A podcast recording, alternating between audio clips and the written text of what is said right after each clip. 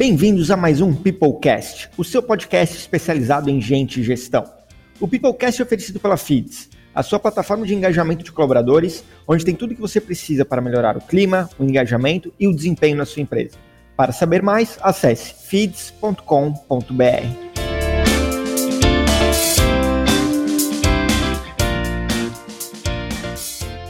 decidir quem da empresa iremos desenvolver, quem precisamos engajar mais? Dentro das empresas, uma das ferramentas que podemos utilizar é a Ninebox. Para falar sobre isso, estamos com a Ana Lígia Baca, gerente de RH na Stefanini. Lígia, seja muito bem-vinda ao Peoplecast. Conta um pouquinho para gente da tua história. Oi, Bruno, obrigada pela oportunidade de estar aqui hoje falando aí sobre um tema que eu adoro, que conecta com o desenvolvimento de pessoas. Bom, eu moro aqui em Brasília, trabalho na Stefanini já há 11 anos, né? E uma das coisas aí que a gente tem implantado já faz um tempo, que tem surtido um efeito bem positivo, é a matriz da Inbox. Hoje eu trabalho com um time de business partner, trabalho com um time de recrutamento e seleção, e tenho trabalhado aí desenvolvimento de liderança, cultura organizacional, e são, são temas, né, que se conectam bastante aí com o tema que a gente vai falar hoje. Muito bacana, de novo, a gente está muito feliz de ter aqui hoje no, no Peoplecast uma pessoa tão experiente da Stefanini, que é uma empresa super reconhecida. É, então, vamos começar com a pergunta base para continuar a nossa conversa. Lígia, o que, que é a matriz Ninebox? Como é que surgiu? Conta um pouquinho dessa história para gente. A matriz da Inbox é uma matriz, né, mesmo. Então, ela pode ser considerada uma metodologia em que você utiliza uma forma visual, né, uma matriz ali que tem nove caixas, por isso na Inbox, e que ela, é, essas caixas, elas são uma orientação de dois eixos, né, de uma, um gráfico aí de dois eixos. Um dos eixos, o eixo que se refere a comportamento, atitude, competências comportamentais, do colaborador, e o outro eixo ele se refere à meta, atingimento de resultado, de meta, é, performance mesmo do colaborador, tá? Essa matriz, ela surgiu inspirada lá na década de 70 é, com empresas como a... Tá, é. Com empresas como a GE, exatamente, em que se mapeava oportunidades de negócios mesmo, oportunidades de compras, né, aquisições de negócios de empresas. E na época mapeava-se essas empresas de acordo com o potencial que as empresas tinham de gerar né, mais negócios, de crescimento, e também o quanto que já gerava de renda e de retorno essas oportunidades. E aí, é, pensando nisso, a GE falou o seguinte: poxa, eu posso traduzir isso para dentro dos RHs, dentro das equipes de pessoas mesmo, né? Por que não mapear é, quem são as pessoas da organização que têm mais potencial de crescimento, de assumir outros desafios, e aí, a partir disso, eu concentro o meu investimento de desenvolvimento, concentro a minha atenção maior para desenvolver essas pessoas para outras oportunidades também, né? É, não só para isso, né? Depois a gente descobre que a matriz tem várias outras utilidades, mas a origem da Ninebox, e tem gente que usa mais 12 caixas, tem gente que usa quatro caixas, né? Mas o modelo mais utilizado é com nove caixas, porque você faz uma divisão, uma classificação, né? E pode desdobrar isso para cada quadrante, né? Para cada caixinha ali, você tem um plano de ação, você olhar com uma atenção especial é, para cada caixinha daquela. Excelente. E entendendo um pouquinho mais da história, a questão das nove caixas, né?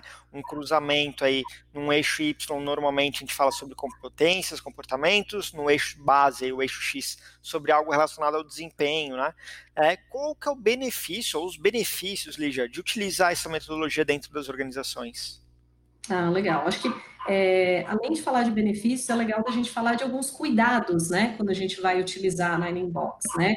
Um dos maiores cuidados que precisa ter é para a gente não rotular as pessoas, né? Ah, então essa pessoa está num quadrante, né? Que está com uma performance ruim, que está com, com, um comportamento que não está legal. Então essa pessoa precisa desligar essa pessoa, né? É, não, não necessariamente, né? Às vezes essa pessoa que não está com uma performance legal, que não está comportamento legal, talvez o que ela precisa é de um olhar um pouco diferenciado. De repente, ela está numa área errada, ela está na gestão errada, né? A gente teve uma falha aí, talvez na contratação dessa pessoa, né? Está com um desafio muito grande para ela. Pode ser N possibilidades, né? Acho que o maior benefício é você ter, de fato, um diagnóstico aí da equipe, né? Acho que é um dos maiores benefícios é você conseguir entender como é que está essa equipe, né? É, a outra questão é que você consegue mapear quem são de fato os talentos da organização que você pode investir em crescimento, né? Porque o que, que a gente entende quando a gente gera uma Nine Box, né? Se a pessoa ela está performando acima do esperado é, de resultado, de meta, e ela também representa, apresenta comportamentos acima do esperado, ela está naquele quadrante que é aquele quadrante, né? O, o, a pontinha superior ali, né? Então, se ela está nesse quadrante, é uma pessoa que provavelmente está mais pronta para um novo desafio, para um cargo de gestão, por exemplo. Então, um dos benefícios da Nine Box é você conseguir mapear talentos, né? Além de mapear esses talentos, você mapear talentos equilibrando a visão de performance e de potencial, de comportamento também, né? Uma coisa é, muito comum que acontece com empresas que não mapeiam equipes através de Nine Box é às vezes promover aquele, aquele vendedor para gestor de vendas, por exemplo, que é a pessoa que vende mais. Né? Vou dar um exemplo de área comercial, porque toda empresa tem área comercial, né? Então, às vezes você não usa uma matriz na inbox, você fala assim, ah, a pessoa mais preparada para assumir a gestão da área de vendas é quem vende mais, quem tem o melhor resultado de vendas. E nem sempre é isso, nem sempre essa pessoa vai querer assumir um cargo de gestão ou está pronta para isso. Então, quando você usa a Nine Box, você consegue equilibrar tanto a visão de resultado, de performance, de alcance de metas, quanto aquele conjunto de comportamentos, de competências, que aí você pode avaliar. Essa pessoa tem perfil de liderança? Tem perfil de trabalho em equipe? Tem, tem um perfil adequado para ser promovido para uma outra função? Então, acho que de benefícios, a gente é, consegue listar esses benefícios como os principais, Bruno. E uma pergunta, vamos dizer assim, até capciosa, Lígia. É, olhando para a matriz, se eu tenho uma pessoa, e até fazendo um link um pouco com esse exemplo que tu deu, né? É, pode ser na área comercial ou em outra área, que ela está no eixo base de desempenho, lá no último quadrante, mandando super bem, mas no eixo de potencial, de comportamento e competência, ela está lá embaixo. Né? O que normalmente a gente deve fazer com uma pessoa que acabou se encaixando nesses quadrantes? Olha, geralmente, quando a pessoa está num, num, quadrante, né, que ele que performa muito bem, que está superando, né, as metas em relação a isso, mas é, essa parte comportamental está mais baixa, geralmente o mais adequado é primeiro a gente entender por que daquilo, né, e tentar é, estimular e comunicar o que, que se espera dessa pessoa em termos de comportamento, porque embora seja meio óbvio, né, às vezes as equipes, os gestores, o próprio RH da empresa, ele não está olhando para isso, ele está focando muito em falar sobre meta. Então, o que se espera desse colaborador? Só se espera resultado? Né? Resultado a qualquer custo ou não? Ou tem algumas atitudes, alguns valores, até comportamentos que são esperados. Então, o primeiro, primeiro ponto é identificar se não falta esse diálogo, essa comunicação, né? O outro ponto que às vezes pode acontecer é você tentar mapear mais esse fit cultural, né? Tem, a gente tem falado muito de fit cultural, né? RHs estão cada vez olhando mais para isso, muitas empresas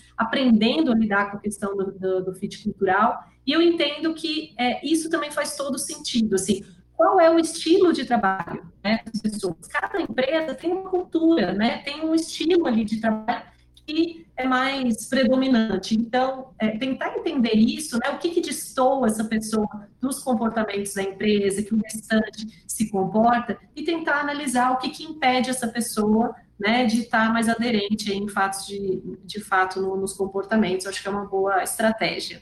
É, ficou muito claro, Lígia, obrigado por nos explicar. E até fazendo um link também com uma coisa que tu falou lá no início, que é a questão de não usar a matriz para rotular pessoas, né? Não simplesmente fazer uma tabela de para, do tipo, ah, não, se a pessoa ficou aqui embaixo, então a gente vai desligar, ou se a pessoa ficou aqui em cima, automaticamente a gente vai promover ou dar um bônus. Ela não, serve, não, não deve ser utilizada como, como um sistema de, de rótulos, né? E sim para nos auxiliar de forma tática em algumas decisões de gestão de pessoas. E aí, Lígia, eu, uma curiosidade até, e provavelmente alguns dos nossos ouvintes que não conhecem muito da prática, é como é que funciona isso? Como é que é o processo? Como é que a gente consegue mais colocar as pessoas em cada uma das caixinhas? Conta mais um pouquinho sobre como é que a gente utiliza na prática a matriz. Tá. O primeiro ponto para utilizar, Bruno, a gente precisa estabelecer as metas, né? Então, é, e aí a, tem a meta, né, de tanto de performance, né, para funcionar dentro, né, porque são três colunas e três linhas para fechar essas nove caixas. Então, você tem que estabelecer o que, que é o esperado, né, de cada, de, de cada colaborador em termos de meta, o que que supera, né, o que que é esperado, o que que supera e o que deixa fora, né, da meta, assim, é, que não atingiu a meta, né? Então, você estabelece esses parâmetros de meta, você estabelece quais são as competências, quais são os comportamentos, né? As pessoas precisam passar por um ciclo e depois serem avaliadas nisso. Então, tem empresa que roda de três em três meses, tem empresa que roda uma vez por ano, tem empresa que roda né, é, semestralmente. Então, é possível você estabelecer qual que é esse ciclo também. Depende muito da natureza da atividade, né? Ciclos maiores, ciclos menores também. Mas, claro, um ciclo muito longo já não é mais tão adequado, porque as pessoas precisam ter feedback, precisam ter essas conversas sobre carreira. Então, para utilizar, estabelece meta, né? Estabelece, avalia, é, e uma coisa muito importante para usar na Inbox. É, na Inbox, é, não é uma ferramenta que você apenas automatiza e toma decisões em cima dela. Ela tem um processo que é chamado de calibragem, que é o que deixa mais rico é, o processo de inbox. Porque, assim, se você só automatiza, tem várias empresas que já trabalham com sistemas que, que faz isso, né? Você automatiza, gera matriz, e aí, se você não discutir aquele resultado, e aí o ideal é que essa calibragem tenha presença do gestor, da pessoa, do RH, se tiver uma equipe de business partner, melhor ainda, que acompanha de perto é, né, o desenvolvimento das pessoas, Importante reunir também pares desses gestores, às vezes até uma gestão superior, clientes internos também podem opinar, porque essa calibragem é que amplia a visão daquele colaborador. E aí eu tenho assim histórias, né, que eu acompanhei assim de gestores que tinham uma visão sobre o seu colaborador, né, foram para uma reunião de calibragem pensando, poxa, esse colaborador aqui é um colaborador muito bom, é a pessoa que eu quero indicar para ser meu sucessor e tal e durante a calibra calibragem, ampliando um pouco a visão, muda até de ideia, porque vem uma outra pessoa e fala o seguinte, né, um cliente interno, um par, assim, fala, não, eu já vejo que uma outra pessoa tem mais capacidade de comunicação, que se destaca mais. Então, acho que é um dos benefícios, né, como a gente falou antes lá, é um benefício também você ampliar a visão e não ser só o gestor que avalia um determinado colaborador e que define, toma decisão ali para tudo, tá? Então, utilizar dessa forma. E também tomar cuidado com as consequências dessa, de, dessa calibragem, né? Porque depois disso você vai gerar ações, vai gerar PDI, vai, vai gerar o feedback para o colaborador. E aí tomar, desses, tomar o cuidado, que é o seguinte, tem empresas que eu conheço que acabam adotando na inbox e fazendo alguns desligamentos depois. E aí a imagem que fica é que é uma ferramenta para gerar desligamentos, né? Então, na Stefanini a gente usou de uma forma bem positiva, né? Inclusive, é, logo no início, se a gente conseguiu mapear pessoas que estavam prontas para outras oportunidades, quando essas oportunidades surgiram, essas pessoas foram né, identificadas, assumiram novos desafios, então gerou uma redução muito positiva diante da ferramenta, né? E esse cuidado é importante, porque no primeiro ano, se você usa só, não que você não possa tomar uma decisão de desligamento, mas se você usar só para isso, será que as pessoas não vão associar como uma ferramenta ruim, que vem né, para para demitir pessoas, para desligar pessoas, né? Sem dúvida, sem dúvida. E eu queria aproveitar, falou algumas palavrinhas chaves aí, eu queria aproveitar o gancho, que é como é que eu transformo os resultados né, desse nosso processo da My39 Box em ações. Eu ouvi você falar alguma coisa sobre PDI, feedback, conta um pouquinho mais pra gente. Bom, acho que primeiro é uma, assim, o, o Ninebox, ele é uma, é uma fonte de dados né, que você tem. Então, é, o Nine Box ele não, não, deve ser feito, não deve ser é, olhado e cuidado só naquele momento que você vai cuidar daqueles dados. Então, ah, girou lá o ciclo, né, avaliação das pessoas, você vai usar. Então, para transformar em resultado, que seja uma fonte recorrente aí de decisão e tal, né? É, acho que outra coisa muito importante, além, claro, de um PDI, então cada gestor depois de uma reunião de calibragem, desdobrar isso num feedback para a pessoa, né, para o colaborador, né? Tem, tem no mercado uma discussão, Bruno, assim, devo falar o quadrante que a pessoa ficou, não devo falar o quadrante que a pessoa ficou? Olha, eu, eu acho que o número do quadrante não é tão importante quanto é o conteúdo, né? Então, você cruzar o que é o resultado, né, de momento daquela pessoa com a expectativa de carreira que ela tem. Se você cruza essas duas informações, você não precisa falar qual quadrante ela está. Até porque são nove quadrantes. Se você. Não tem muita diferença se a pessoa está no quadrante 2 ou no quadrante 3. Se você falar que um está no quadrante 2 ou está no 3, dá a impressão que o 2 é melhor que o 3, mas na verdade, na posição ali no gráfico, é basicamente a mesma coisa. Então, é, eu, eu recomendo focar muito mais no conteúdo, assim, ó, a gente vê que você já está bem aderente à cultura da empresa, os comportamentos, mas em termos de performance, você precisa ainda performar um pouco mais, você pode ganhar um pouco mais né, de resultado, você pode ir um pouco mais além. Então, vale o conteúdo desse feedback, né? E outra coisa importante, assim como você vai cruzar a expectativa de carreira com o resultado do Nine Box, você vai cruzar com a estratégia da empresa, né? Então, se você olha para uma, tri, uma matriz de uma equipe, que é uma equipe, né, uma área dentro da organização, que a tendência é dobrar de tamanho, triplicar de tamanho, porque está muito aquecida, e você tem uma concentração pequena de pessoas nos quadrantes é, superiores, né, naquele Lzinho superior ali, é sinal que o quê? Que essa equipe talvez não está preparada para crescer junto com essa operação. Já ao contrário, né, se você tem bastante gente ali e a, a, equipe tende a crescer ou tende a se estabilizar, né, dependendo se tende a crescer, ótimo, porque as pessoas provavelmente vão crescer junto com aquela equipe. Agora, se tende a se estabilizar ou reduzir um pouco, pode ser que você perca aquelas pessoas ali, porque elas já estão prontas para outra para outro desafio, né? E eu preciso estrategicamente pensar em alguma ação nesse sentido. Dá para fazer muita coisa, assim. A gente tem tem mapeado até com análises preditivas mesmo, né? É, poxa, como é que, né, se eu, se eu identifico pessoas aí com tendência né, de, de crescimento, que estão bem avaliadas e tal, é, e eu cruzar isso com pessoas também com perfil de pessoas que já estão performando legal, que já estão em outra cadeira, como é que eu consigo avaliar qual o percentual, né, a chance de crescimento que eu tenho dessa pessoa, essa pessoa é um talento, né, é, dá para fazer bastante coisa com o resultado de, de Nine Box. Muito legal, Lígia. Praticamente uma aula aí sobre Nine Box e desenvolvimento da, né, da, carreira e desenvolvimento dos colaboradores também. E estamos chegando na reta final. Eu queria ouvir de ti um pouquinho sobre alguma sugestão de conteúdo, livro, blog, é, alguma coisa que fale sobre o assunto, ou especificamente sobre Nine Box, ou sobre desenvolvimento de pessoas. É, tem alguma coisa que vem na tua cabeça sobre isso? Ah, eu vou, eu, assim, eu gosto muito do livro Pipeline de Liderança, que é do Rancharan, né? Um livro, é, não é um livro recente, é um livro, né, que já tem uns anos aí, mas é muito legal porque o Rancharan no, no Pipeline ele divide, é, ele fala é, dos, dos é, estágios da liderança, né? Desde a pessoa que ainda não é líder, né, que tem que fazer uma transição de repente, né, para uma posição de liderança e como o Nine Box ele fala, é, ele desdobra na sucessão, né? Porque através dele você consegue mapear possíveis sucessores para os gestores da sua organização.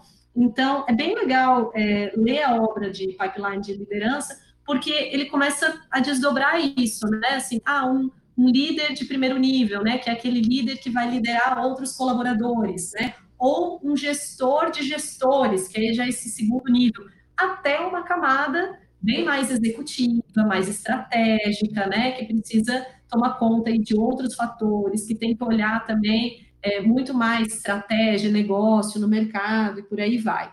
É, e, assim, eu tenho uma, uma, parceria com a Cat Sanches, da Unbox RH, e ela e eu temos um curso de Nine Box, e é legal porque, assim, a gente, né, começou a pandemia, a gente, né, ela começou com, com curso, ela me chamou para fazer o curso com ela e a gente fez várias turmas já, então todo mês teve turmas aí falando, é um, um curso rápido, né, bem mão na massa mesmo, para quem ainda não pratica, quem não conhece, poder aprender algumas técnicas e colocar a mão na massa também. Excelente, Lígia. Muito obrigado pela tua participação. Acho que foi uma aula incrível sobre Ninebox.